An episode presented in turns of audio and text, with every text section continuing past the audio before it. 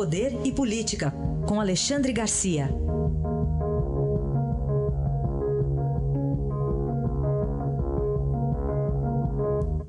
Bom dia, Alexandre, como vai? Bom dia, Carolina, tudo bem? Tudo certo. Começar falando sobre Ciro e Cid. Ciro que está ainda na Europa, né? Não voltou, mas a gente espera é. que ele volte falando. Vamos ver. Pois é, e ele é falastrão, né? E mais deixou o irmão para substituir. Pois é. Ele está na Itália, deixou o irmão no Ceará para substituí-lo. O irmão passou uma carraspana no PT, no encontro para apoiar o Haddad. Né? Ele falou uma coisa certa, que o PT não tem não tem autocensura ou não tem uh, uh, meia-culpa, uh, é o dono da verdade, isso é certo. E ainda agrediu lá, um, alguém vaiou ele, falou, gritou Lula, disse, o Lula está preso. Mas o, o, que eu queria salientar é que ele está no Ceará, no Ceará foi o único estado em que Ciro foi vitorioso, né? e está também no Nordeste, numa região que é a região forte do Haddad. Né? É mais uma uh, uh, que, que prejudica o Haddad por lá. Essa fala que uh, Bolsonaro aproveitou no seu programa eleitoral de ontem. Né? lá no Nordeste, Haddad é pouco conhecido, é chamado de Andrade, pelo menos no interior do Nordeste. Tiraram Lula da campanha. Né? Lula era o principal chamariz no Nordeste. Tiraram Lula, tiraram Vermelho e talvez ele esteja cada vez mais Andrade no Nordeste. É bom lembrar que Bolsonaro diminuiu a diferença né, e, e, já havia tido uma excelente votação nas capitais do Nordeste. Então, essa fala do, do Cid ontem, eh, ainda que queira corrigir, vai pedir para a Justiça Eleitoral para não publicar, né, eh, tentou corrigir dizendo que ele acha que o Haddad é o melhor, mas pegou feio, bateu feio. Muito bem. Bom, outro assunto que está bombando nas redes sociais é esse suposto apoio né, de um ex-líder do Ku Klux Klan a Jair é. Bolsonaro, que foi é, rechaçado pelo próprio já rapidinho, lá em inglês, inclusive. É, pegou mal. Eu, eu queria contar um, uma historinha pitoresca aqui de uma colega, é.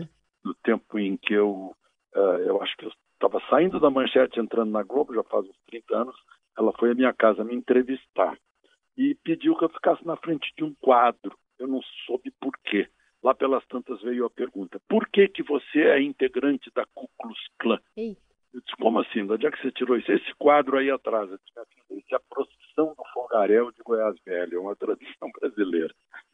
mas, enfim, essa história da Ku Klan pegou é, se fosse inimigo do Bolsonaro, né, seria, digamos, o, o Cid do Bolsonaro, sujeito da Ku Klan, vi falar de supremacia branca, uh, de, de, desprezar negros, aqui no Brasil. Né? Aqui no Brasil essas coisas não colam.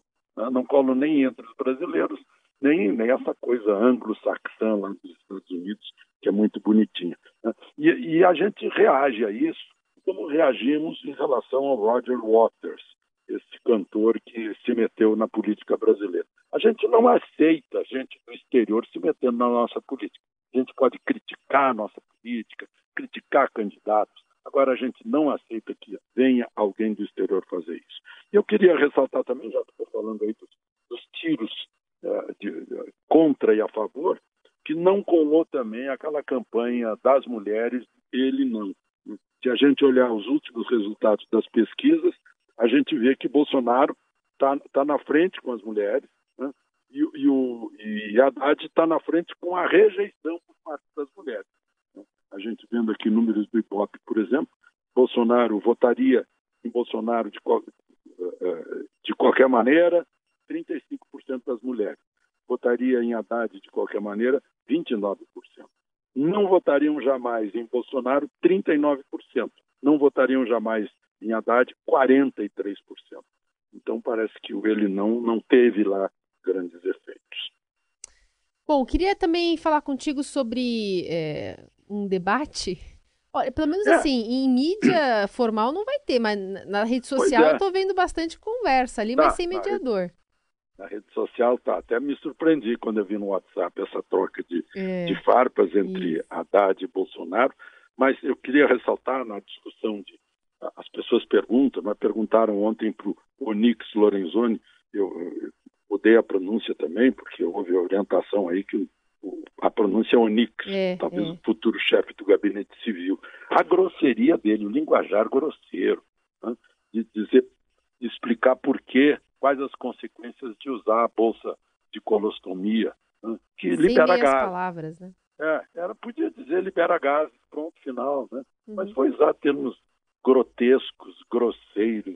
Não, não fica bem para alguém que pretende ser ministro, mas eu acho que é essa euforia aí da vitória. Agora, quanto ao, quanto ao, ao debate, é bom considerar duas coisas. Hum. Uma, né, que Bolsonaro não precisa realmente ir para o debate, do jeito que ele que ele está no desempenho. Essa foi, foi uma decisão que Lula tomou no passado também, não foi. Né? Em segundo lugar, Haddad, no fundo, embora esteja desafiando, é, deve estar muito feliz que o debate não saia, porque ele certamente conhece o, o desempenho de, de, de, Bolsonaro sempre que enfrentou jornalistas por aí, e jornalistas veteranos e, e, e, e experientes. Né? Então, eu acho que é bom para Bolsonaro, mas também é bom para Haddad não acontecer esse debate. É bom para a democracia e para os eleitores saberem o conteúdo programático, né? Seria, seria ótimo. Agora, programático, eu não acredito mais nisso. É programático é da boca para fora, o sujeito eu vou fazer isso, vou fazer aquilo, vou fazer aquilo, depois não faz. Né?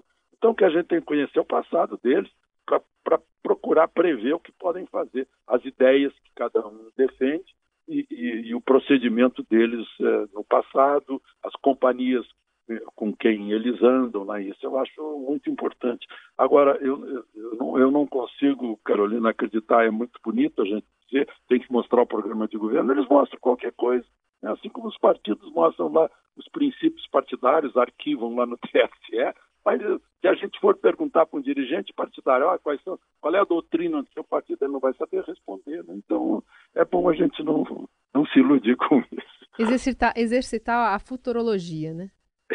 Pois é, pois é. Muito bem, esse é Alexandre Garcia conosco aqui no Jornal Dourado todos os dias. Alexandre, obrigada e boa quarta-feira para você. Obrigado, bom dia.